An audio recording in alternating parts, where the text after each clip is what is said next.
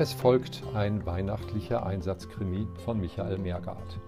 Es geht hierbei um die Diskriminierung eines Schokoladenweihnachtsmannes. Weihnachtliches Wendemanöver. Santos, dessen Augen festlich funkelten, ebenso wie die seiner Kameraden, die sich mit ihm gemeinsam im Regal,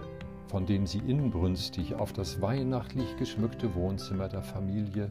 mit den vier Orgelpfeifenkindern herabblickten, die schon hörbar aufgeregt vor der noch geschlossenen Tür auf und abliefen, aufgereiht hatten, blickte voller Stolz zu den anderen, Lausi, Niki und Kai, hinüber. Deren Ornat glänzte und glitzerte, als ihm plötzlich auffiel, dass mit Kai, was war das auch für ein merkwürdiger Name für einen Schokoladenweihnachtsmann, etwas überhaupt nicht in Ordnung war. Weil dieser nämlich statt der roten fellbesetzten Mütze große Ohren hatte und statt des Sackes auf dem Rücken eine Art Korb trug mit äh, Eiern drin, woraufhin er, Santos, mit spitzer Zunge zu lästern begann, was Kai denn für eine merkwürdige Nase habe, die ja gar nicht rot sei, und Jetzt stimmten die anderen in den Chor der Spötter ein. Riesenfüße und sogar einen derart komischen Stummelschwanz am anderen Ende, dass er sich schämen solle und einfach nicht zu ihnen gehöre und dass er sich gefälligst davontrollen solle. Was Kai einerseits traurig machte, ihm andererseits aber ein irgendwie überlegenes Lächeln in sein Gesicht zeichnete,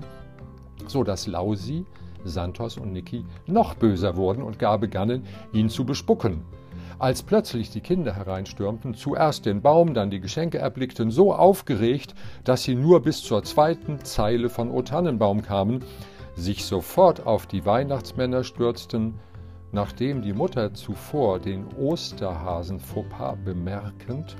diesen schnell in den Hintergrund des Regals verschoben und durch einen herbeigezauberten vierten Weihnachtsmann ersetzt hatte, ihnen die bunten Folien vom Leib rissen,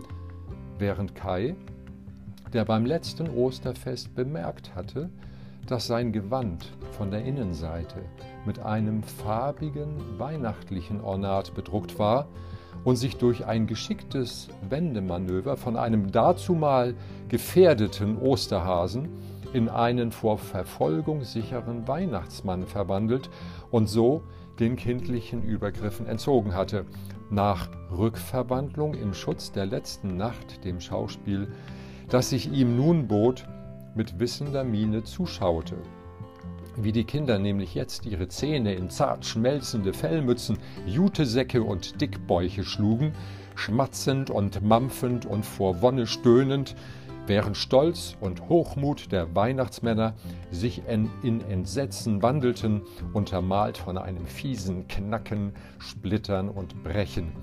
Und er, Kai, jetzt, seine alternde, ergraute Haut betrachtend,